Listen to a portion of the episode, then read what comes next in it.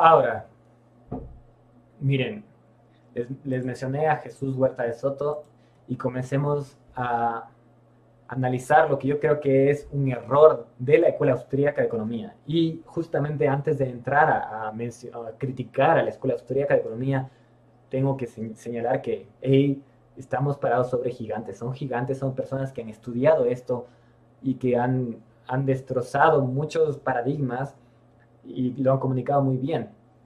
Entienden el rol del ahorro, entienden lo que es la tasa de interés, entienden cómo funcionan y por qué se dan las crisis, entienden muchísimas cosas. Ahora, dentro de la Escuela Austríaca de Economía, bueno, Jesús Huerta de Soto tiene un análisis interesante y una explicación perfecta de, el ciclo, ciclo de crisis que se dan por la intervención de la Reserva Federal, pero también comienza a verse una, una tendencia y es a meter la economía, a mezclarla con la ética. Y eso también ya está en Murray Rothbard. Y la consecuencia de esto es que poco a poco comienzan a señalar a el anarcocapitalismo, así lo llaman, como el único orden que es coherente, de sus propias palabras, con la naturaleza humana. Y ahí es cuando la escuela austríaca y el libertarianismo se meten en problemas porque se meten en un ámbito que no les pertenece. Sus modelos de la metodología de Hans Gramajopa no les cuadran. Ya les vamos a hablar por qué. Y es que la naturaleza humana es mucho más compleja que lo que dice su praxeología. ¿ya? No puedes decir que hay una naturaleza humana que apunta en, lado en el lado de la propiedad privada y que dice, hey, el Estado es en contra de la naturaleza humana porque naturalmente tenemos esta inclinación a cuidar de lo nuestro, a respetar nuestra vida, a, igual que un jaguar, orinar en una esquina y respetar esa propiedad como mía. Y si es que tú orinas en la esquina más allá, tú tienes tu propiedad, digamos, el otro jaguar. Eso existe en la naturaleza. Y sin duda la propiedad está en la naturaleza. Pero esa es solamente una parte de la naturaleza humana. La naturaleza humana es mucho más compleja, es mucho más caótica y diversa. Si es que ni siquiera se entiende cómo funciona la psique, decir que los derechos naturales son naturales es una reducción de la naturaleza humana, por ende es una contradicción en términos. Si es que tú vas a decir que hay, si tú vas a decir que hay un término que puede ser derecho natural, esto es un derecho natural, entonces tienes que englobar a toda la, naturaleza humana. Si no estás usando mal la palabra natural y usar las palabras, ignorar la connotación de las palabras es un error. Se entiende que decir derecho natural es un reduccionismo de la naturaleza humana, que es mucho más compleja. Nosotros tenemos dentro de nosotros ese, esa voluntad de cuidar por lo nuestro, por nuestra vida, por nuestra propiedad, pero también tenemos dentro de nosotros la guerra, tenemos la agresión, tenemos aves, tenemos a, todo esto que nos, nos lleva a pelearnos. Entonces, dentro de nuestra naturaleza también está lo contrario, está la agresión. Y no solo es dualista, sino es diversa nuestra naturaleza. Entonces, decir que hay unos derechos naturales es, una terrible, es un terrible reduccionismo de la naturaleza humana. Murray Rothbard, que tienen que leer, obviamente, si es que les interesa el tema, en la ética de libertad, también caen en el mismo problema, y es que ponen todo este análisis muy válido del Estado y lo vinculan con una aseveración ética, que es que los, la propiedad privada es natural, por ende lo contrario es irse en contra de la naturaleza humana. Y ese, es un problema, es meterse en la psique, es meterse a analizar la naturaleza humana del poder, etcétera, etcétera. Entonces, ese reduccionismo es un error por parte, desde mi punto de vista, de Rothbard y de todos los libertarios. Lo que es interesante mm, es que, bueno, aquí les doy otro ejemplo de Hans Hermann Hoppe, ya se comienzan a ir en, bien radicales, en este caso ya son bastante radicales al respecto del orden natural, como si hubiera un orden natural. Y, y es otro tipo de arrogancia, creer que hay un orden natural. No, no hay ningún orden natural. Somos un caos dentro de nosotros. Somos diferentes instintos que jalan en diferentes direcciones. ¿Ya? Somos gregarios y dentro de nuestra gregariedad tenemos guerra, tenemos agresión. Entonces, no hay un sistema que pueda ir con respecto, sea coherente con la naturaleza humana. Eso viene de una interpretación o una influencia hebraica monoteísta de la psique humana. Los monoteístas, y aquí ya me metí en otro tema, pero el monoteísmo te incita a pensar en bien y mal. Y cualquier cosa que no está bien está mal y solo hay estas dos cosas dentro de la naturaleza humana, lo divino y lo del diablo. Entonces, esa influencia llega hasta Murray Rothbard, sin duda, y le incentiva a pensar en que lo que es natural está bien y es la libertad, la propiedad, etcétera, etcétera, y lo contrario es el diablo y está mal y es, y es antinatural. Esa forma de ver la psique creo que es, es un error y tal vez un entendimiento más profundo de, de Carl Jung, de James Hillman, son, podría destrozar esa idea, ¿no? Viene de Tomás de Aquino, eh, entre otras cosas, ¿no? Viene de Tomás de Aquino que tiene esta idea que me parece revolucionaria dentro del pensamiento de la época, de que eh, Dios nos dio unas libertades y esas libertades van a ser, pueden ser utilizadas y el ser humano es libre de utilizarlas. Y está bien, pero digamos, ya estamos muchos siglos después. Y esto se ve también mucho en los discursos de Jesús Huerta de Soto. Pueden ver Anarquía, Dios y el Papa Francisco y van a entender a lo que me refiero. Eh, ya Jesús Huerta de Soto lo pone muy claro y es bueno que lo ponga claro porque ahí se entiende la, la confusión de Jesús Huerta de Soto. Dice, ok, el único sistema coherente con la naturaleza humana es el anarcocapitalismo y el Estado es el diablo. Entonces ya se entiende por qué Jesús Huerta de Soto piensa así, y es que tiene esta dicotomía plantada en su mente eh, y este reduccionismo de la naturaleza humana. John Locke detrás, ¿no? Viene desde, obviamente, hace siglos, pero está la idea de John Locke, y está bien, es buena, ayuda a, a esta libertad, pero no hay que tomarse esas ideas como si fueran la naturaleza humana en sí. Holísticamente, ¿esa es toda la naturaleza humana? No, no es toda la naturaleza humana.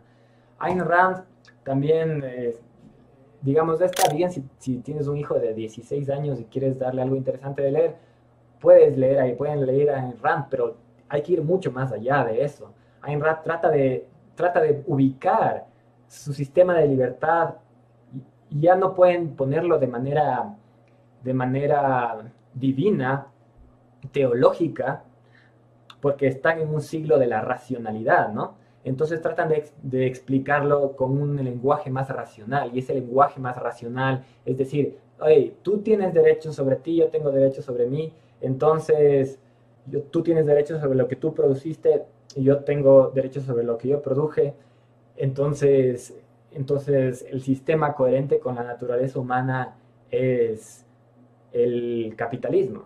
Así lo pone en Rand, pero esa lógica es muy simple. No hay una naturaleza humana ahí con vista de manera completa. No vivimos en la isla de Robinson Crusoe. Y bueno, Ayn Rand ni siquiera era anarquista, y aquí lo digo muy directamente, a los anarquistas nos llamaban, o les llamaba Ayn Rand hippies de la derecha, pero tiene una revalorización interesante del empresario, que me parece me parece entendible y adecuada en un siglo en donde todo lo empresarial era burgués y estaba mal. Y esa es una especie de resaca a todo este socialismo que nos, que nos complicó la vida en el siglo XX. Pero bueno, hay que ir mucho más allá de eso. Miren, Hans Hermann Hoppe se da cuenta de que hay un problema con la teoría del de, ius naturalismo. Así se llama esta teoría de que hay un derecho natural. Y Hans Hermann creo que se da cuenta, por eso escribe este ensayo que se llama La ética argumentativa, en donde menciona la palabra difusa, refiriéndose a la naturaleza humana, y por ende plantea una, una maraña de argumentos en donde dice, ok, hay una ética argumentativa. Si tú tienes el derecho a hablar y yo tengo el derecho a contestarte y yo estoy implícitamente aceptando el derecho sobre tú y tu lengua y tu capacidad de hablar y tú estás implícitamente aceptando el derecho sobre mí, mi lengua y mi capacidad de hablar. Entonces se entiende que hay un derecho natural o una ética performativa, así le explica, eh, y eso viene de Habermas, pero no nos metamos más en eso, no tiene sentido. ¿ya? No puedes derivar derechos del acto del hablar y decir que esos son los derechos, porque tú tienes la capacidad de hablar. Esa es una voluntad racional, pero la racionalidad no tiene por qué ser natural. Es un reduccionismo de nuevo de la naturaleza humana. En fin, no hay derechos naturales. Así de simple, no hay derechos naturales. Estamos en este mundo en donde no hay un sistema que sea natural. Hay diferentes tipos de sistemas que se pueden eh, dar en diferentes etapas de este mundo, en diferentes lugares de este mundo. La psique es caótica, es flexible, es plástica. Puede ser natural eh, tener un rey y creer que porque el rey sacó la espada de la piedra, ese es el rey. Y puede ser natural darle todo el poder al faraón. O puede ser natural estar en anarquía, y así pasó en Islandia, del año 800 al 1200, 400 años de anarquía también puede ser natural muchísimas otras cosas. Entonces, no hay una ley natural, ese es una acercación, es un acercamiento desde mi punto de vista, es un acercamiento teológico a algo específico. Ayn Rand también alude mucho a Aristóteles, que es interesante porque Aristóteles hace una revalorización de la mente humana y de la capacidad humana de, de deducir y argumentar y deducir. Y entonces, entonces ya señalando a Aristóteles, Ayn Rand cree que lo soluciona todo, pero no. no, para Aristóteles también la naturaleza ocupaba un lugar divino. Y, y esa divinidad le da una especie de dogmatismo a la ley natural que creo que ha sido heredada hasta Murray Rothbard. Tal vez ya me puse técnico o muy filosófico, pero eso es lo que yo creo. No hay una ley natural, por ende, toda esta idea del anarcocapitalismo me parece que falla, porque si no se asienta en la ley natural, entonces, entonces hay que ver un poco más allá del anarcocapitalismo. Aunque hay que leerles a todos ellos y entender que son personas que son gigantes y que son filósofos muy importantes que hay que leer, y, pero hay que ir más allá. Miren, ¿a qué es lo que llega el, la idea de la libertad. Llega a esto, el Estado es malo, el mercado es bueno. ¿Por qué? El Estado se basa en la coerción, los impuestos se basan en la coerción. El mercado, por el contrario, se basa en el trato voluntario entre las personas. Pero esta visión del Estado malo y el mercado bueno, creo que es muy simple y no llega a comprender la maraña de poder que realmente existe en el mundo. ¿Por qué? Tenemos que la economía, la Escuela de Economía Austríaca, efectivamente demuestra que el Estado es innecesario, de que el Estado se basa en la coerción, que el Estado no tiene la información para gobernar, que de hecho no se necesita la intervención del Estado en el mercado para nada que el mercado puede autorregularse, puede ofrecer sus propios certificados y licencias. No necesitamos un, un, ente central que ofrezca certificados y licencias, sino que en muchas ocasiones en la historia el mismo mercado se ha ocupado de generar pasaportes o de generar certificados de calidad o de licencias o incluso el mismo mercado ha generado cosas comunitarias como faros pero luego nos enfrentamos a que, hey, no es tan simple la división como el Estado, lo público versus lo bueno, lo privado. Hay en la sociedad, en la civilización humana, hay un eje que es un eje comunitario. Y ese eje comunitario no es visto por los libertarios anarcocapitalistas que de alguna manera creen que todo se debe privatizar. Jesús Huerta de Soto siendo uno de ellos, digamos, el exponente en el idioma español. Y el problema es que no pueden ver a la, a la propiedad comunitaria porque el día de hoy el Estado ocupa ese eje comunitario. Sin embargo, ese eje comunitario va a seguir existiendo, aun si le quitamos el Estado, va a existir un eje comunitario en la sociedad. Y decir que se privatice todo es no ver a la sociedad como lo que realmente es, que es no somos todos atomizados, no cada uno no es un mundo separado, vivimos en comunidad, por ende hay propiedad comunitaria. Entonces hay que regresar a ver también a lo que, lo, que ha escrito la izquierda y cómo la izquierda ha ido eh, contando y narrando diferentes teorías y formas de generar propiedad comunitaria. Y aunque es verdad que la izquierda quizás no entiende cómo funciona el mercado, la, izquierda entiende que necesitamos propiedad comunitaria. Si te vas a la parte radical del anarcocapitalismo, deja de llamarse a sí mismo anarcocapitalismo porque comienza a entender que es necesario como adoptar la propiedad comunitaria. Un ejemplo es el parque de la urbanización. El parque de la urbanización es una propiedad comunitaria. El guardia de el edificio es una propiedad comunitaria. Está manejado de manera comunitaria. Hay reglas que se deciden con una democracia directa, pequeña, en un edificio que rigen sobre la seguridad, sobre la jardinería del edificio. Entonces hay propiedad comunitaria constantemente. Y no verlo es solamente un síntoma de que tenemos la mente dividida en estado bueno estado malo, mercado bueno. Y ese es un problema. Pero es un problema que va mucho más profundo. La idea del principio de no agresión tiene en su núcleo esto de que el Estado es malo y el mercado es bueno. Y que todo sería excelente si es que sería, digamos, otra vez eh, digno del Edén, que vivamos en un lugar donde no hay agresión y donde cada uno eh, tenga su propiedad y sea atomizada la relación humana. Pero en verdad no es así.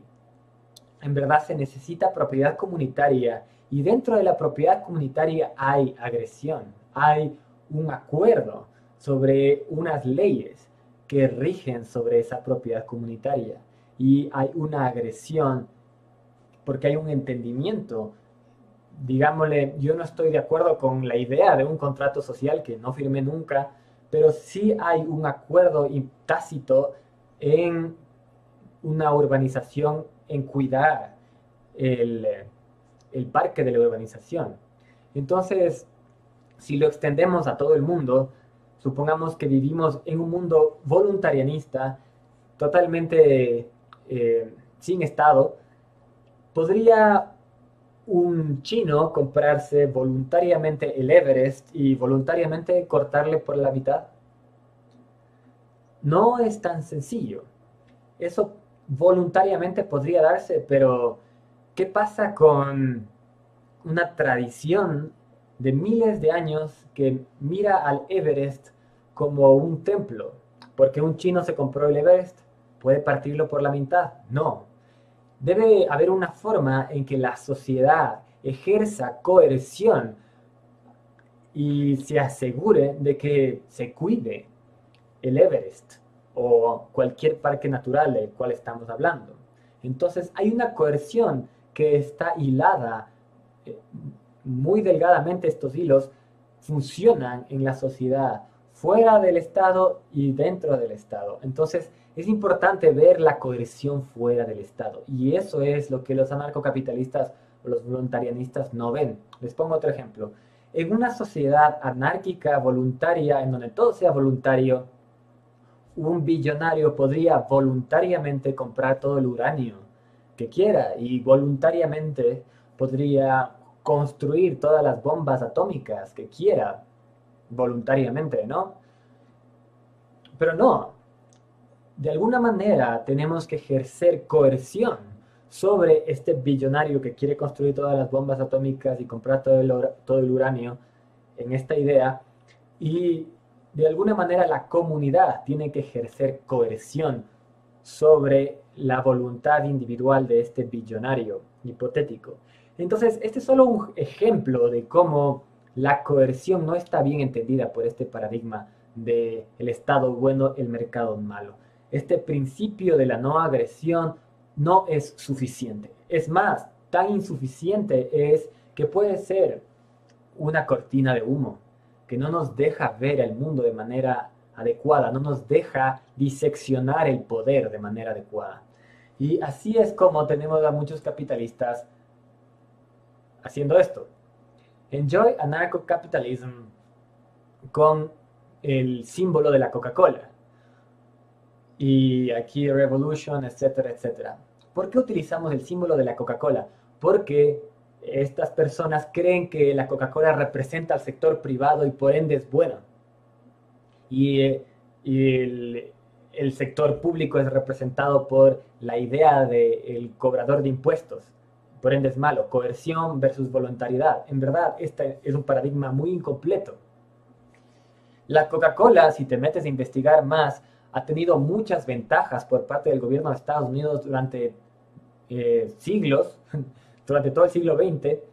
La Coca-Cola tuvo ventajas para importación de azúcar, para la producción de azúcar, tuvo tratamiento especial en muchas ocasiones, tuvo eh, lazos con empresas que literalmente desaparecían personas en Guatemala, en Nicaragua, eh, la United Fruit Company y otras, no solo esas dos. Entonces la Coca-Cola ha sido una empresa que se ha asentado sobre un modelo estatal. De hecho, el capitalismo no es muy separable en sí de la coerción que ejerce el Estado.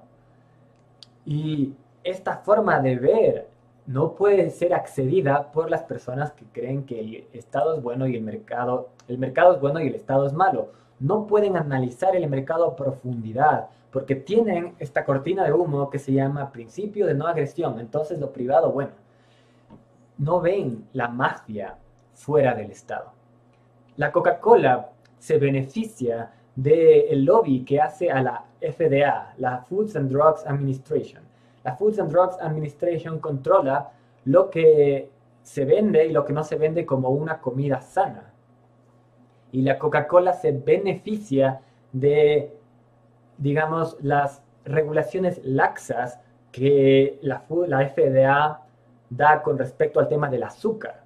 Quizás si es que no hubiera un monopolio de la certificación de la comida en la FDA, no habría una bebida tan popular con tanta cantidad de azúcar y que cause tantas muertes de diabetes como la Coca-Cola y no fuera dueño de Papá Noel y no hubiera reemplazado al rito que hacemos al sol en Navidad con un gordo, con un reno.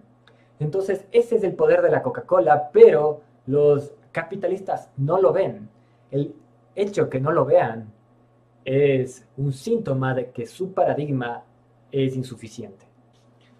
Entonces, vamos a regresar un poco a analizar más sobre esto, porque ahí está la puerta que nos deja ver dónde fallan, dónde falla la teoría económica, dónde se queda, desde mi punto de vista. Pero primero hay que mencionar que sí hay que leer a lo que ha escrito la izquierda. Miren, hay este muy buen artículo The Distorting Effects of Transportation Subsidies de Kevin Carson, que está inclusive en la FI, en la Foundation for Economic Education. Yo fui allá a estudiar Advanced Austrian Economics. Pero este artículo te deja ver, es Kevin Carson es de la izquierda y sin embargo es muy relevante lo que dice. Y ¿cuáles son los efectos que hace el Estado, que genera el Estado con su intervención en el mercado? Podemos limitar nuestra visión solamente a el Estado como lo podrido, lo que hay que remover de esta sociedad, o tenemos que ampliar la vista y darnos cuenta de que quizás mucho de lo que nos rodea es un resultado de este efecto que tiene el Estado indirectamente en la sociedad. Y hay como ir inclusive más allá. Creo que los escritores de izquierda, como ya dije, puede que no comprendan el mercado al nivel que lo hace la economía austríaca, pero sí tienen una sospecha del mercado que es muy, muy importante resaltar, porque en el mercado también se puede dar mafia. La mafia no solamente se da en el sector estatal, en el mercado también. ¿Y cuáles son las consecuencias de esas mafias? ¿Cómo podría mejorarse la arquitectura de las instituciones que participan en el mercado? También hay algo como The World of Networks, que es muy recomendable de Yochai Bankler. Pueden ver también sus conferencias eh, este libro creo que ahora sacó es mucho más amigable con el usuario de Penguin and the Leviathan. Me parece, no lo he leído, pero de lo que tengo entendido es más amigable. Si no, The World of Networks es muy bueno. Y también habla sobre diferentes formas de cooperación humana que tal vez trascienden la idea de instituciones empresariales que buscan eh, profit, que buscan utilidad y nada más. Entonces hay como ir por ahí y darse cuenta de que la verdad sí hay otras formas de interacción humana y tal vez hay como explotarlas y hay como configurar las instituciones que nos rodean de diferente manera, aun si están al margen del Estado. Y aquí es donde quería mencionar a Westworld. Westworld es una muy buena serie, sobre todo la primera temporada. Ahí hay una corporación que se vuelve mala. ¿Y por qué se vuelve mala? ¿Cómo puede ser que una corporación se, vuelve, se vuelva mala? ¿Dónde está el poder en una corporación? Esas son preguntas que creo que el capitalismo o los capitalistas no pueden responder. Cualquier problema siempre le apuntan o con su dedo de señalador le apuntan al Estado. Pero en Westworld hay una corporación que se vuelve mala y el poder está al margen del Estado. Entonces, creo que es algo que hay que ver. Les recomiendo también leer a la izquierda, al margen de si es que entienden o no entienden el mercado, Joseph Pierre Proudhon y los mutualistas tienen aportes interesantes a el entendimiento de la sociedad, sin duda. Y bueno, dicho todo lo que dije, dicho todo esto, ahora entremos a a esta crítica que me parece muy importante a la economía o al estudio que hacen los economistas de la realidad.